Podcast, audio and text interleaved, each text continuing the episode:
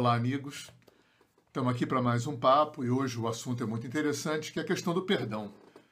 Uma amiga e ex-aluna postou um texto muito interessante hoje no Facebook sobre o perdão e isso mexeu com muitas reflexões. Eu já estava querendo um tema aqui para trazer para mais um vídeo e é um tema que é, é sempre recorrente, vem muito nos cursos, vem muito nas conversas com os amigos. É um conceito que está muito estruturado no inconsciente coletivo. Muita gente tem várias é, é, é, opiniões sobre a questão do perdão. E o perdão é, é, um assunto que, em primeiro lugar, tem um lado que é muito legal, que é uma intenção. Né? É a intenção de curar. Isso é muito legal. Agora, é, pela minha experiência, assim, na maior parte das vezes que eu perdoei e, e onde eu vi isso acontecer, eu percebo que acaba sendo o perdão ou um ato da boca para fora, às vezes com muito boa intenção, mas da boca para fora. Porque muitas vezes aquilo que você me fez produziu efeitos em mim que estão muito enraizados, que ficaram muito enraizados no meu passado, ficaram muito enraizados no inconsciente. E o perdão muitas vezes fica parecendo uma palavra mágica. Pim. E mágica não existe. E o passado não pode ser ressignificado, o passado não pode ser mudado, o passado não pode ser esquecido, o passado não pode ganhar um outro olhar em função de uma palavra mágica. É, o Roponopono e o, o, as constelações familiares foram muito importantes para mim, para que eu pudesse é, ressignificar, entender, né? Porque essa questão para mim sempre foi um pouco complicada, porque a questão do perdão para mim está muito vinculada com a questão da absolvição. E só Deus, seja lá como a gente concebe, né, Deus, só Deus, na minha opinião, tem o poder de absolver. Só Deus tem a capacidade de absolver. Então, é, talvez por isso, o, a, essa questão do conceito vigente de perdão fique na maior parte das vezes ou da boca para fora ou numa né, numa intenção coletiva, né, numa energia coletiva de que, falando essa palavra mágica, até porque perdão é uma coisa bacana e é louvada por todas as religiões, por todas as pessoas de bem, né, o perdão traz uma carga muito positiva, que é uma carga de cura. Então, o que eu queria trazer aqui né? Porque hoje eu falei do Ho'oponopono das constelações sistêmicas, eu fico muito mais em paz com sinto muito. Por que, que eu fico mais em paz com sinto muito? Em primeiro lugar, porque não acredito em culpados e vítimas. Então, ou a vítima é quem perdoa. Isso me parece uma coisa muito arrogante, né? Você se arvorar, você se empoderar nesse, perdoe a redundância, nesse poder de absolver alguém nesse poder de, com uma palavra mágica, junto com a sua intenção, que é sempre muito legal, é você pegar, né, dar uma mexida profunda nos registros de memórias do passado. Então, acho isso acho ingênuo, acho um pouco arrogante. E a questão do sinto muito, ela me trouxe para a humanidade dessa história que tem sido olhada em relação ao perdão. Perdão eu peço para Deus. Esse é o meu combinado com o universo. Eu, perdão eu peço para quem pode me absolver. Para o outro, então, já que eu não acredito em culpados e vítimas, eu só acredito em coadjuvantes de eventos evolutivos. Quem quer que seja Deus. Antes de morar numa nuvem tocando harpa com um anjo em volta, mora dentro do coração de cada um, é a própria alma de cada um. Né? Como se dentro de mim tivesse um Hernani que conhece o Hernani melhor do que o Hernani humano e que atrai, que co-atrai para o meu campo todas as experiências, é, tudo que eu preciso exercitar, os testes, provas, exercícios que eu preciso para poder crescer. Isso vem na forma dos relacionamentos, na forma dos eventos, né? das coisas boas, também dos acidentes, das perdas, da, das traições, é, é, dos, do, das doenças, né? O, o que quer que seja que a vida atrai para o meu campo, né? Eu não sou de forma nenhuma uma vítima, eu sou sempre um coadjuvante, né? Para mim, o, o assaltado é, é, é, sócio do assaltador, o estuprado é sócio do estuprador, o assassinado é sócio do assassino. Isso não quer dizer, na minha opinião, que o assassino, que o estuprador, é, que o traidor não vá responder né, por um ônus kármico, porque o universo é todo baseado numa, num princípio de autorregulação. Então isso é uma coisa. Uma coisa é o ato kármico. Né? Para cada reação tem uma. Para cada ação tem uma reação oposta na mesma intensidade. Isso é uma coisa. Agora, uma outra coisa que é paralela a essa é a questão funcional, onde o karma se desenrola. Então, nós nos coatraímos, nós cocriamos uma situação né, gente? Porque senão a gente vai ter que voltar àquela velha ideia de que Deus castiga, de que existe uma luta do bem contra o mal acontecendo, de que existe um satanás cristão, de que existe azar e acaso, e eu pessoalmente não acredito em nada disso. Eu acredito numa inteligência, numa consciência subjacente a toda a criação. Eu não acredito que tem força nenhuma involutiva é, é, é, atuando contra eu acho que o universo está todo trabalhando pela sua própria expansão. Algumas religiões entenderam que essa força que o divino coloca, os obstáculos, os testes, as provas, né? que assim como com os atletas, um treinador coloca obstáculos para ele poder crescer, Deus também coloca obstáculos para a gente poder crescer, porque sem treinamento não tem crescimento, né? porque mágica não existe.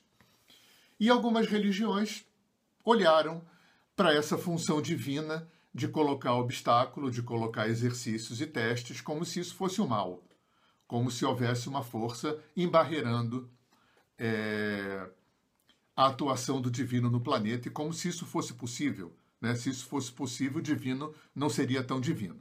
Então, Deus em mim atrai você né, por alguma razão kármica, por alguma pendência kármica, enfim, por questões aqui que são muito complexas, para que a gente possa, nesse encontro, é, autorregular essa história. E talvez, mais uma vez, a gente não conseguiu. Porque, gente, a gente faz o melhor que a gente pode. Se melhor pudéssemos fazer, melhor teríamos feito. Aí se encaixa o sinto muito. O sinto muito recoloca nas mãos das pessoas a corresponsabilidade pela cocriação, pela coatração daquele evento, daquele exercício evolutivo. Então não, não, não cabe ter uma vítima e um culpado, alguém que perdoa e alguém que é perdoado. O que cabe, quando coisas não dão certo, é essa perspectiva de que sim, eu reconheço que eu sou um coadjuvante desse evento por mais terrível que ele seja, porque existe uma inteligência subjacente ao processo, porque existe uma consciência é, é, operando na autorregulação desse evento kármico. Então, quando eu falo sinto muito, no Roponopono, por exemplo, quando eu faço o meu Roponopono, sinto muito é, é, é o próprio ato, é, quando eu coloco nas minhas mãos a corresponsabilidade por aquilo que aconteceu tenha sido eu o, o, o, o culpado, vamos colocar assim, né? Ou a vítima, tenha sido eu o ator, ou tenha sido eu o receptor do ato. Então, quando nós dois colocamos em nossas mãos é, é, a ideia do sinto muito, a gente humaniza, a gente nivela esses dois coadjuvantes. Ok, sinto muito. É, não deu, não rolou foi o melhor que a gente pôde fazer. A gente não conseguiu, ou não pôde, ou não soube, ou alguma parte inconsciente da gente não quis autorregular, curar, ressignificar, resolver essa questão nesse momento. É, quando, como a gente está falando do Roponopono, quando eu peço no Roponopono me perdoe, eu peço para Deus, eu peço para a divindade em mim o me perdoe. Eu não peço perdão ao outro. Ao outro, eu sinto muito. Eu, quando faço meu Ho'oponopono, eu coloco o outro na minha frente e eu envolvo. É, é, é, é, eu, eu, eu coloco com toda a minha intenção e sinto mesmo. Muitas vezes eu choro, muitas vezes eu me emociono, muitas vezes eu entro de novo naquela dor. Eu sinto muito que não deu, que não funcionou, que o resultado foi sofrimento para você ou para gente, né? que o resultado foi dor, foi perda para você. Sinto muito e sinto mesmo. Até porque eu sou uma pessoa de bom caráter, tenho boa formação, enfim, né? A gente está falando aqui de pessoas que não têm nenhuma patologia, nenhum, nenhum desvio de caráter. Pessoas normais, né? Agora, quando eu, eu peço me perdoe, eu peço para a divindade, que é a única que tem o poder de me perdoar. É, então é essa reflexão, né? E nas constelações também, eu gosto muito dessa perspectiva do sinto muito. Né? Foi o que deu para fazer, e foi mesmo. Foi o que deu para fazer. A gente precisa entender que estar errado é diferente de estar desequilibrado. Nada que acontece no universo está errado. Está tudo certo, sempre certo. Tragédias estão certas, genocídios estão certos. Agora estão profundamente desequilibrados. Essa, essa, eu acho que muito da chave dessa compreensão é isso aí. A diferença de estar errado e de estar desequilibrado. Então está tudo sempre certo. Porque senão a gente vai ter que voltar àquela ideia de que existe um satanás, uma luta do bem contra o mal e tal, bababá. Né? Se a gente não acredita nisso, a consciência, se a gente acredita que a consciência é a inteligência cósmica, universal, plena, que chamam de Deus, está presente em tudo, em todos os reinos da natureza, em todos os átomos da criação, então não tem espaço para estar errado. Só tem espaço para estar desequilibrado. E estar desequilibrado é justamente o, o, o caldo de cultura para autorregular, para aprender o equilíbrio. E aprender o equilíbrio é o que a gente está fazendo aqui. A gente está reencarnando né, nisso que o Kardec chamou de planeta de expiação, nesse grande laboratório, nessa grande escola, é para se trabalhar, para se burilar, para limpar, para ressignificar, para integrar. Né?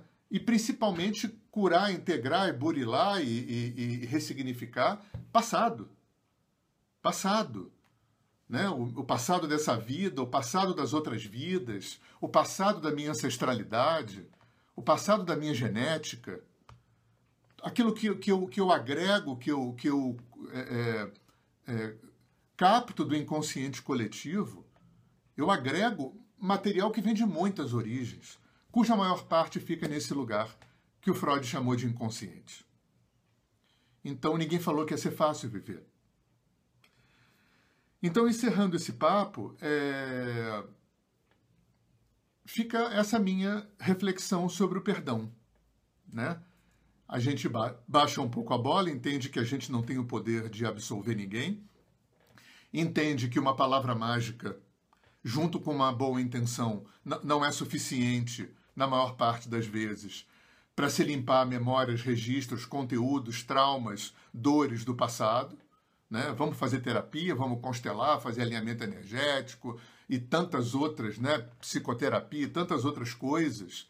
Né? Vamos meditar muito para limpar o nosso inconsciente. É assim que a gente ressignifica.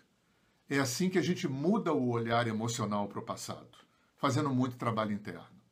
É claro que a intenção tem que ser potencializada. Né? Intenção é sempre uma semente da realidade. Mas não vamos nos iludir com palavras mágicas, com soluções rápidas e fáceis, porque perdão, é, isso que se entende como perdão, né? que na verdade é mudar o olhar emocional para o que passou, não é uma tarefa, na maior parte das vezes, fácil. E isso demanda trabalho interno. Ok? Fica aí esse, esse papo, essas reflexões. Até a próxima com mais um assunto.